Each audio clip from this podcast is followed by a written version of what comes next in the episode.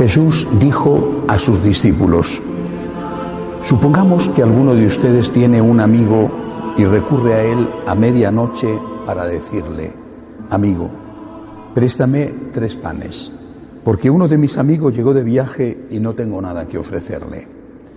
Y desde adentro él responde, no me fastidies, ahora la puerta está cerrada y mis hijos y yo estamos acostados, no puedo levantarme para dártelos. Yo les aseguro que aunque Él no se levante para dárselos por ser su amigo, se levantará al menos a causa de su insistencia y le dará todo lo necesario. También les aseguro, pidan y se les dará, busquen y encontrarán, llamen y se les abrirá, porque el que pide recibe, el que busca encuentra. Y al que llama se le abrirá. ¿Hay entre ustedes algún padre que da a su hijo una serpiente cuando le pide un pescado? Y si le pide un huevo, ¿le dará un escorpión?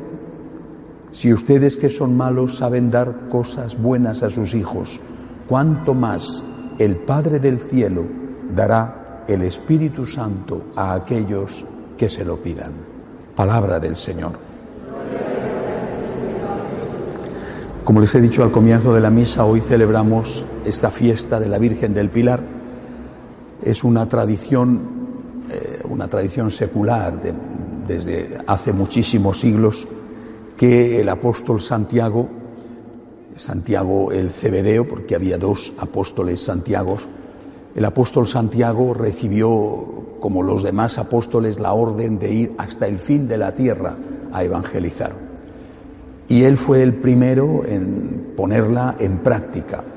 El fin de la tierra existía, existe un cabo, es decir, un, saliente de la tierra que se mete en el mar, existe en una región de España que se llama Galicia y allí está ese saliente, ese cabo que se llama Finisterre, el fin de la tierra.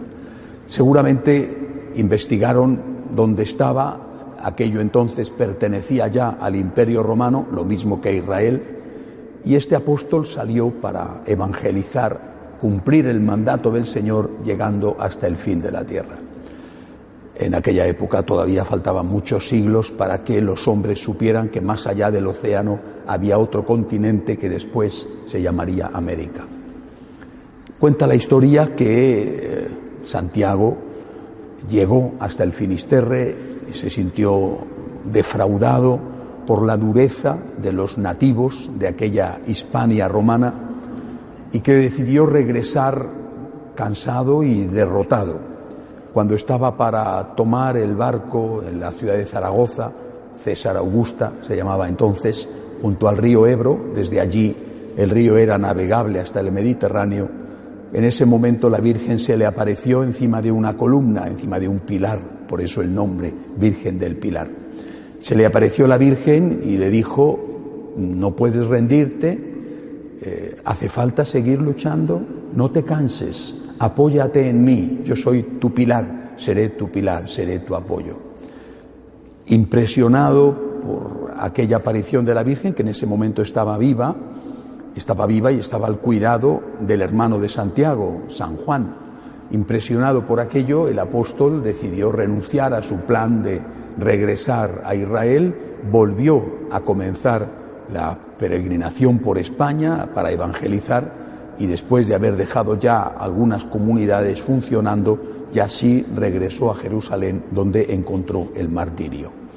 Para nosotros esta es una gran fiesta, no solamente porque marca el inicio de la evangelización de España, sino porque también el mismo día, un 12 de octubre de 1492, uno de aquellos marineros que iba en una de las tres carabelas de Colón vio tierra por primera vez, dicen que fue la tierra de lo que hoy se llama República Dominicana, que vio tierra y por lo tanto tuvo la primera experiencia de encuentro con el nuevo mundo, con el nuevo continente, y así comenzó el mismo día, no creo que sea casualidad, el mismo día en que la Virgen se aparece al apóstol Santiago, empieza la evangelización en el continente hermano de América. Pero ¿cuál es el significado de esta aparición mariana?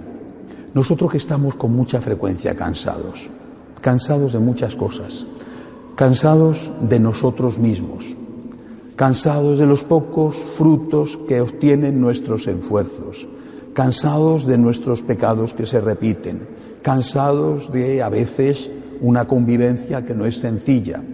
Estamos cansados. Estamos cansados y también con frecuencia con ganas de rendirnos.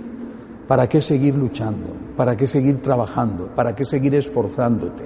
No sirve para nada. Tanto esfuerzo, tanta dedicación y el resultado, el fruto obtenido es casi nulo o nulo. Cuando tenemos esta tentación, es que es la tentación peor, porque es la tentación de la desesperación, de la falta de esperanza, generalmente terminamos con un suicidio espiritual, a veces alguno con un suicidio físico. Un suicidio espiritual que consiste en dejar de luchar, rendirte. No merece la pena. ¿Para qué seguís seguir luchando por los hijos? ¿Para qué seguir rezando por los hijos?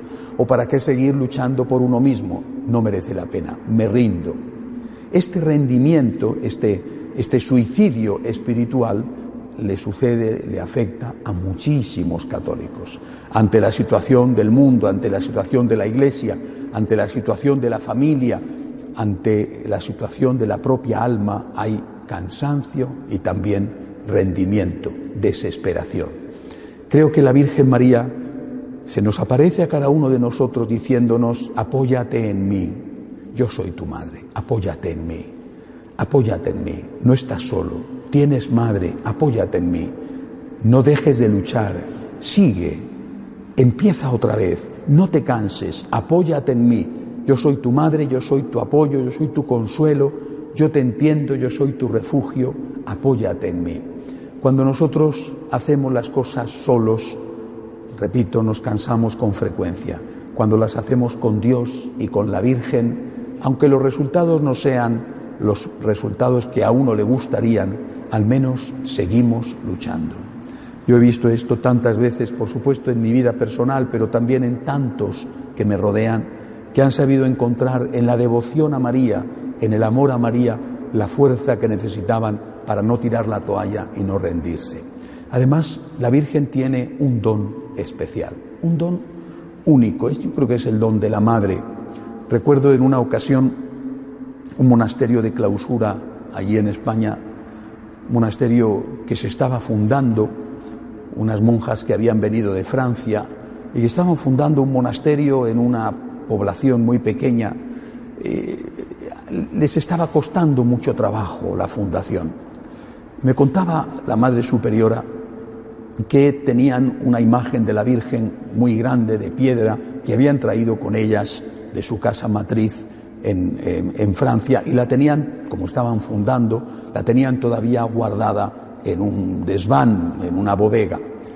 Y que el maestro albañil que estaba haciendo la construcción eh, dice que era muy mal hablado, que de cada dos palabras, tres eran lo que decimos en España tacos y quizá de vez en cuando alguna blasfemia y que además no le importaba si había una monja delante. Me imagino que aquellas monjas francesas, exquisitas, francesas, no por ser francesas son exquisitas, pero estas lo eran, finas, acostumbradas a la liturgia pura, en fin, el silencio de la clausura, tenían que ponerse con los pelos de punta o con la toca de punta cuando oían aquel albañil español de pueblo decir barbaridades.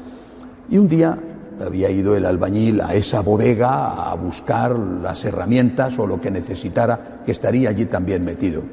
Y entonces la madre superiora vio que no venía y se acercó a ver qué había pasado. Entró en la bodega, que estaba abierta, allí estaba esa imagen de la Virgen, yo he visto la imagen, eh, y se encontró con el albañil de pie, estos albañiles recios, de esos pueblos de Castilla que son buena gente, ¿eh? pero que desde luego decimos en España cuando alguien dice muchos tacos que tiene una boca peor que la de un carretero. ¿eh? Pues este tenía una boca mucho peor que la de varios conductores de carretas juntos. Este personaje estaba de pie delante de la Virgen con lágrimas. Había pasado por allí, había visto aquella imagen en la penumbra de una bodega, se había quedado parado delante de ella y se había puesto a llorar. ¿Por qué? ¿Por qué? ¿Qué tiene María que es capaz de tocar el corazón más duro? La, madre, la monja, me decía que efectivamente el albañil siguió siendo lo que era, ¿verdad? Porque hay cosas que cuesta mucho cambiar. Pero que al menos delante de ellas ya no volvió a decir ninguna blasfemia, aunque todavía se le escapaban de vez en cuando las interjecciones. ¿Qué tiene la Virgen? ¿Qué poder tiene? ¿Qué misterio hay en ella? Que basta con verla para sentir que nuestro corazón se enternece. Y yo me apuro y no quisiera ofender a nadie, pero yo creo que todavía más se nos enternece el corazón, nos toca el corazón a los hombres que a las mujeres. Eh, alguno podrá pensar que la devoción a María es más propia de mujeres. Personalmente creo que para los hombres la devoción a María es esencial, porque ella es la madre. Y ese poder de la madre no es un poder de la cabeza, no es un poder de la orden, no es un poder del imperio, es el poder del corazón. Y cuando la ves, sientes que todo lo que te pida lo tienes que hacer, que no le puedes negar nada y que no le puedes ofender en nada. Yo creo que esto es lo que nosotros experimentamos en María. Recuerdo una vez eh, leer un libro de un escritor japonés que después recientemente han llevado de mala manera a película. El libro se llama Silencio y es reciente la película y no es una buena adaptación del libro. Me quedé impresionado porque hablaba de la persecución de los cristianos en Japón, las matanzas de cristianos, y de cómo los cristianos, gente muy humilde, cuando los descubrían, les decían que tenían que pisar el crucifijo. Y ellos, gente humilde, gente con muy poca formación, no les importaba pisar el crucifijo. Y entonces los dejaban libres, hasta que descubrieron los perseguidores que lo que no podían hacer los cristianos era pisar a una imagen de la Virgen. Y entonces les ponían la imagen de la Virgen para que la pisaran. Y decían, no, mátame a la imagen de la Virgen, yo no la piso. Evidentemente Jesús es más que la Virgen, pero esto es un ejemplo de cómo la Virgen toca nuestro corazón. Ella es la Madre. Y ella es la que necesitamos para llorar, para buscar consuelo, para buscar ayuda, para que interceda por nosotros. Ella es el refugio de los pecadores, porque los santos no necesitan ni la misericordia divina ni la ayuda de la Virgen. A propósito, yo no sé si hay alguno que sea tan santo que no lo necesite, pero es el refugio de los pecadores, es el consuelo nuestro de los afligidos, es nuestro auxilio el de los cristianos.